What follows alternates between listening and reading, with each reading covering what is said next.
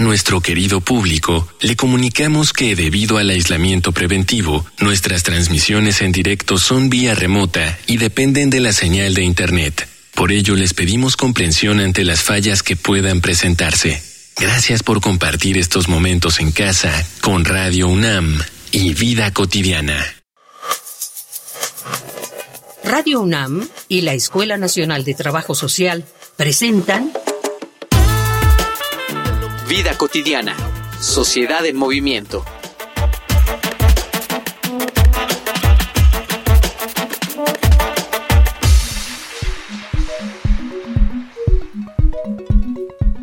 Que todos somos iguales es ya una frase generalizada que pocos se atreven a contrariar.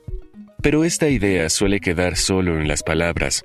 Las diferencias económicas aún siguen marcadas el color de piel, la educación o la apariencia siguen siendo un motivo para seccionar a la gente. Incluso algunas personas se sienten con el poder de limitar a las personas en sus preferencias sexuales.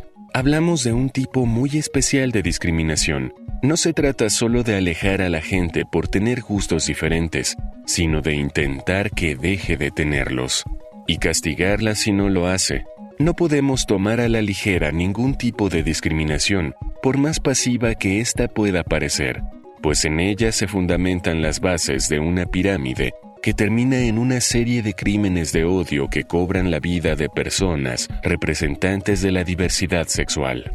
Crímenes que muchas veces quedan impunes. Hoy, en Vida Cotidiana, Sociedad en Movimiento, hablaremos sobre los derechos de la diversidad sexogenérica con la doctora Tania Esmeralda Rocha Sánchez, profesora titular C de tiempo completo definitivo de la Facultad de Psicología de la UNAM.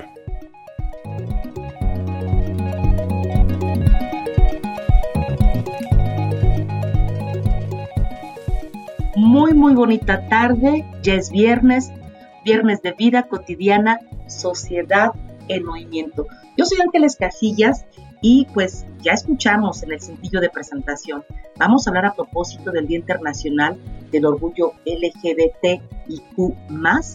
¿Cómo, ¿Cómo les va a este grupo poblacional con relación a sus derechos? Y vamos a ver algunos avances, pero también algunos pendientes. Vamos a reflexionar sobre ello. Pero antes, si les interesa algún evento académico, alguna línea de investigación desde el trabajo social, escuchen las redes oficiales de la.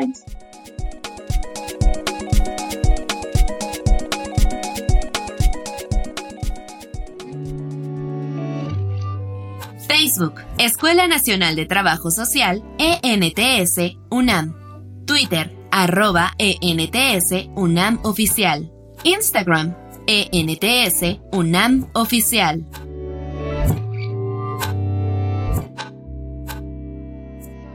Como invitada el día de hoy tenemos a la doctora Tania Esmeralda Rocha. Doctora, muy bonita tarde, bienvenida al programa. Muchas gracias, Ángeles. Buenas tardes y buena tarde a toda la audiencia. Qué bueno que ya es viernes y ya está el descanso. Esperemos, a punto de empezar. Sí, que me parece que es un excelente día en el que se transmite nuestro programa, porque somos muy receptivos, ¿no? Ya, ya estamos como relajándonos un poquito más. Y vamos, vamos a aprovechar esa receptividad si te parece, doctora, vamos a empezar por algo muy, muy, muy sencillo, pero que nos da como que el soporte para lo que viene después. Si nos podrías compartir con nuestro auditorio, ¿qué debemos entender por diversidades sexogenéricas? Claro, Ángeles. Eh, bueno, creo que es muy importante eh, referirle al auditorio, a quienes nos escuchan, que cada vez conforme la ciencia ha avanzado, pues tenemos más elementos y más formas de ir profundizando y comprendiendo que el tema de nuestra sexualidad es bastante amplio y complejo. Y que justo por eso es que hoy en día reconocemos que en el campo de esta posibilidad de expresar, de asumir y de vivir nuestra sexualidad, pues hay muchas posibilidades, muchos referentes o muchas maneras de habitar esos espacios. Quizá viene bien para reconocer o, dar cuenta de qué significa esta diversidad sexogenérica, reiterar que hay aspectos que están íntimamente eh, colocados en nuestra corporalidad, pero que eso no es lo único que delimita o tiene que ver con la expresión y la vivencia de la misma. También necesitamos hablar de la manera en la que en un sentido más personal, eh, ligado a nuestra historia y por supuesto también al, al medio social, vamos construyendo una identidad que ha dado espacio a reconocer justo que existen otras posibilidades que no necesariamente son las que eh, pensábamos desde una mirada como muy dicotómica y, cerrada, ¿no? Estoy hablando de las personas trans eh, o de las personas no binarias y reconocer también que aparte todas las personas podemos desarrollar deseo erótico, afectivo, sexual que tiene que ver con nuestra orientación y que justo también hoy sabemos va mucho más allá del tema de la heterosexualidad. Aunado a eso, esta diversidad sexogenérica tiene que ver con reconocer que la manera de expresar estas vivencias pues también es muy amplia, está por supuesto vinculada a los contextos eh, históricos y socioculturales, pero de una u otra manera las personas vamos dando cuenta de cómo nos vivimos y, quienes eh, asumimos que somos, justamente pues desde la forma en la que nos vestimos, los manierismos, la manera de hablar, si decidimos traer el cabello corto o largo, que tiene una significación precisamente en el marco de nuestro contexto, pero que cada vez lo que vamos viendo también es que existen mucho más fisuras y cuestionamientos a esto. Y dentro de la diversidad sexogenérica también eh, tendríamos que reconocer las diferentes prácticas sexuales, eh, eróticas y afectivas que las personas podemos vivir, desde si nos hace sentido eh, justamente como reproducir esta idea tan arraigada que tenemos de que en el encuentro sexual solo es bajo una mirada coitocéntrica o, en esta posición del misionero, por decir algo, o que en realidad pues vamos reconociendo que toda nuestra corporalidad puede ser eh, sintiente y capaz de expresar esta sexualidad, que hay muchas posibilidades o que en la manera de establecer vínculos no necesariamente la única posibilidad es desde una relación heteronormada y monogámica, por ejemplo, ¿no? Entonces, básicamente este término es para poder hacer referencia a todas estas posibilidades en las que las personas podemos asumir, expresar y vivir nuestra sexualidad, eh, pues a lo largo de la existencia humana, que eso también es importante decirlo. Ahí está, ahí está este, este pues más que concepto, ¿no? Esta forma de visibilizar otras posibilidades. Eh, me llama mucho la atención que no toda la sociedad va como caminando de la misma, en el mismo sentido y en el mismo tiempo y espacio, y justamente tiene que ver mucho con lo cultural y lo social. Y eh, eh, hemos sabido que justamente este grupo tiene algunas problemáticas que enfrentar. Desde tu experiencia, doctora, ¿cuáles son estos principales obstáculos?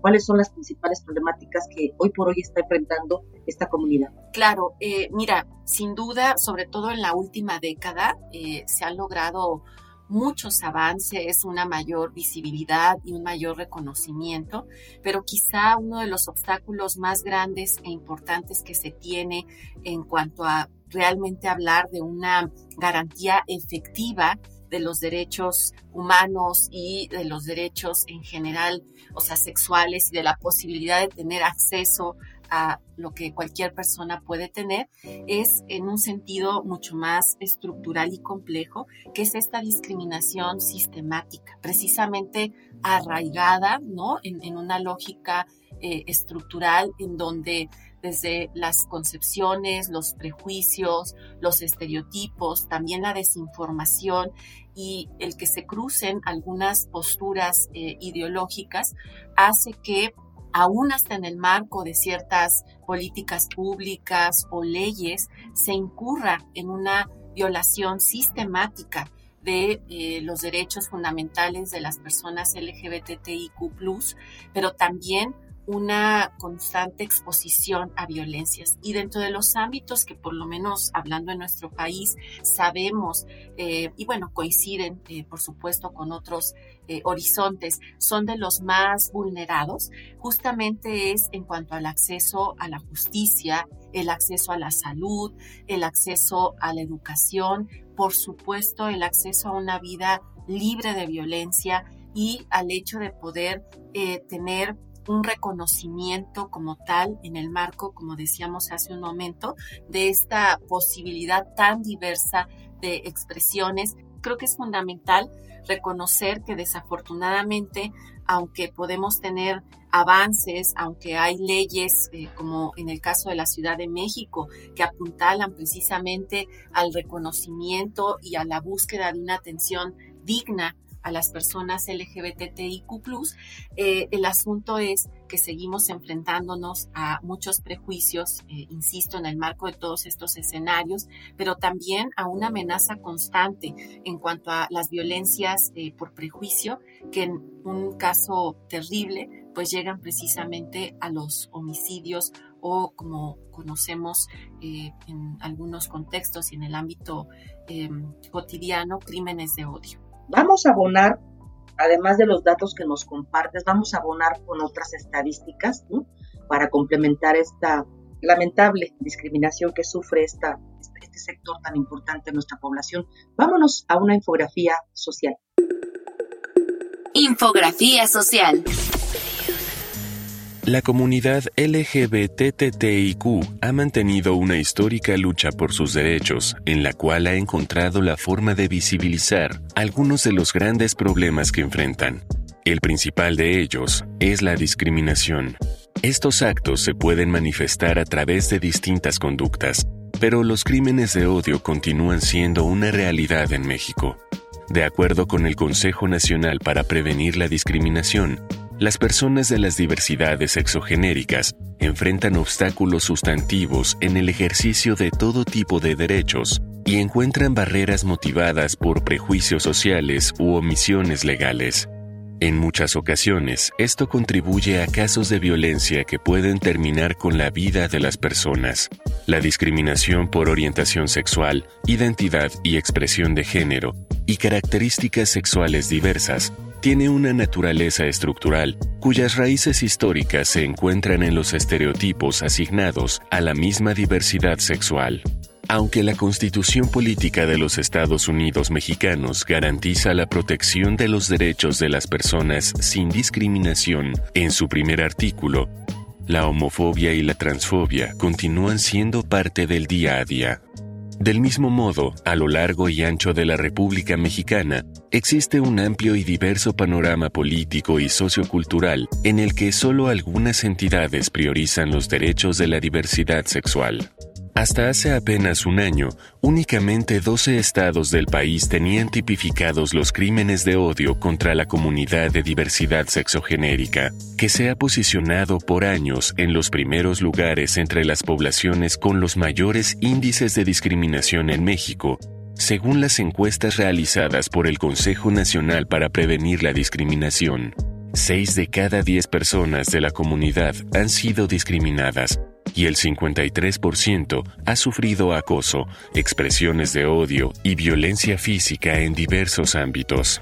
De esta manera, el Día Internacional del Orgullo LGBTTIQ, también conocido como Día del Orgullo Gay, consiste en una serie de eventos que los distintos colectivos realizan públicamente para promover la tolerancia, la igualdad de derechos ante la ley, la no discriminación y la dignidad de las diversidades exogenéricas. En la Ciudad de México, el 25 de junio, la Marcha del Orgullo LGBTTIQ celebrará la cuadragésima cuarta edición bajo el lema Por las mujeres que están y por las que ya no están.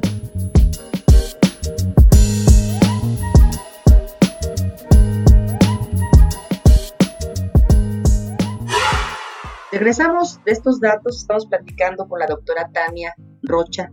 Doctora, desde tu punto de vista, ¿cuál ha sido en materia, digamos, legislativa, de los principales logros que se ha tenido con relación a la protección de este, de este grupo? Bueno, eh, como te decía hace un momento, quizá de las cosas más importantes que han pasado, por lo menos en materia de nuestro país, ha sido en la última en la última década. Específicamente, eh, creo que vale la pena pues mencionar lo que ocurrió el año pasado, que fue puntualmente eh, plantear y reconocer esta ley para el reconocimiento y la atención de las personas LGBT. Eh, en el marco de la Ciudad de México, ¿no? Que ahí es también donde empiezan los problemas y parte de estos obstáculos de los que hablábamos antes, porque siempre hay que situar lo que estamos hablando y resulta eh, pues que atraviesas aquí desde un municipio hasta un, eh, bueno, un estado y las cosas o las circunstancias cambian radicalmente, ¿no? Entonces, creo que es importante decir que aunque está esta ley, pues sigue teniendo la dificultad, digamos, de hasta dónde y para quiénes alcanza. Pero este es un avance eh, muy importante.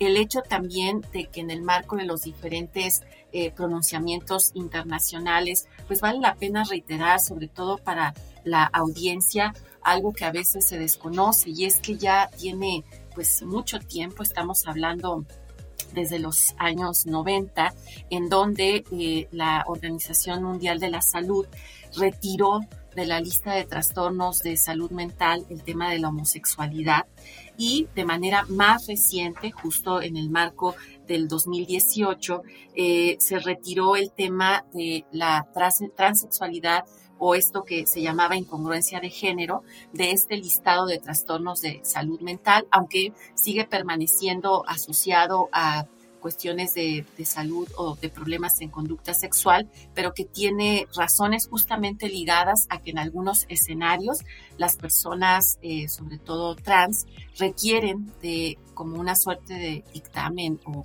de peritaje médico desde los, las los les profesionales de la salud para poder dar cuenta y recibir o tener acceso al tratamiento. Pero bueno, lo que quiero decir es que sin duda, tanto en el marco de estos pronunciamientos em, internacionales, se han hecho convocatorias, se han hecho llamados eh, precisamente a países como el nuestro para poner particular atención en el tema de cómo se atiende y se da seguimiento a el tema de las violaciones a los derechos humanos y los delitos cometidos eh, por este tipo de, prejuicios, ¿no? Estoy hablando de la homofobia, la lesbofobia, la bifobia, la transfobia, etcétera.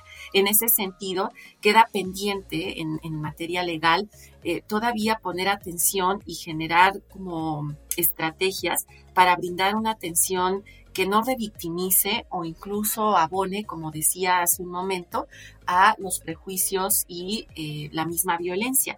Eh, desafortunadamente, y no lo dije antes, pero bueno, hay una historia muy particular de esta población con quienes imparten justicia, eh, por ejemplo, con la policía, porque precisamente a la hora de ver estos eh, derechos que se vulneran, ¿no?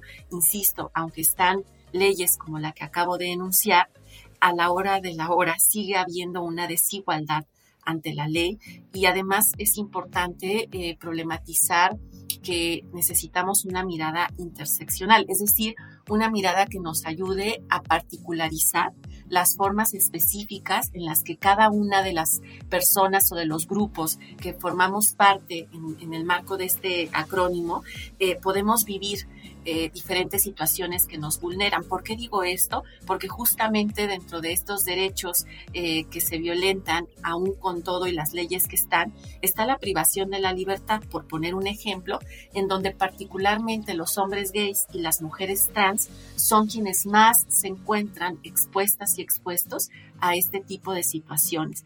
Creo que vale la pena mencionar, eh, por último, una cuestión más, que esto de esta lucha sobre el reconocimiento de las identidades trans, por ejemplo, en donde se logró que pueda ser factible eh, el cambio o, el reconocimiento de la identidad de las personas trans, pero que está limitado por el tema de la edad y que, o sea, es decir, que tienes que ser mayor de edad y que sigue entonces estando pendiente el tema de las infancias trans, eh, no sin decir que, hay toda una discusión alrededor, pero que lo importante es justamente eh, poner en la mesa y, reiterar de qué manera, en el marco incluso de, las, de la forma en la que actualmente está pensada la ley, eh, incluso la noción de ciudadanía, no necesariamente incorpora a todas las personas y por el contrario constituye una forma más de generar estas violencias.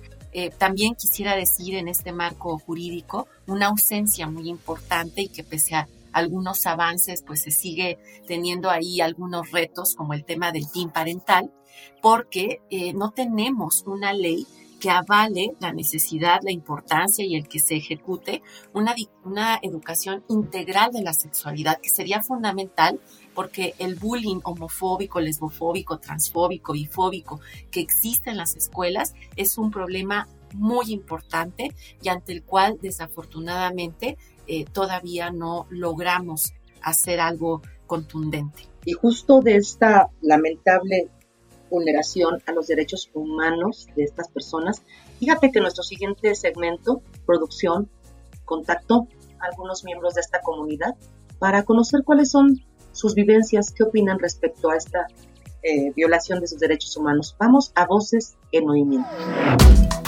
Voces en Movimiento. Mi nombre es Alejandra Carrillo, tengo 28 años. Los derechos más vulnerados son sobre la discriminación todos podemos vivir en algún momento algún tipo de discriminación en cualquier servicio público, en cualquier lugar privado, en el trabajo, por nuestra orientación sexual, por cómo expresamos también nuestro género. Entonces, sí podemos decir en papel que tenemos muchísimos derechos como el derecho al matrimonio y el derecho a la adopción, pero creo que en realidad está sostenido únicamente bajo papel. Creo que para evitar la discriminación lo principal es tener visibilidad. Nosotros como parte de la comunidad, nosotras, nosotros, dejar de tal vez de ocultar todo lo que estamos queriendo expresar. Ese es un principal paso cuando tú ves, y, yo les admiro mucho a todas esas personas, ¿no? Que son capaces de decir, esto soy, así soy, y así me quiero expresar. Creo que si tuviéramos más de todas estas personas que son capaces de hacerlo y, y dar visibilidad a niños, niñas, jóvenes, adultos, mayores, para ver, creo que sería el primer paso para poder obtener un poco más de respeto, el respeto mínimo que merece cualquier ser humano e intentar reducir la ignorancia. Hola, mi nombre es Diego y tengo 28 años. Creo que es muy importante reconocer, promover y sobre todo asegurar el derecho a la libertad sexual de las personas. Y creo que de una forma mediática se ha hecho esta visibilización que existen estas personas, de que estamos entre la sociedad y que tenemos vidas comunes y que somos personas comunes, ¿no? Creo que justo también la visibilización es un fenómeno que ha sido muy criticado, que ha sido muy juzgado, pero que sin embargo creo que ha estado sentando las bases para que poco a poco la sociedad vaya entendiendo y vaya normalizando, que creo que también es una contribución muy, muy grande la normalización de la diversidad en general, ¿no? somos personas comunes y tenemos el mismo derecho a vivir, a amar, a decidir, a expresarnos de la misma forma que cualquier otra persona.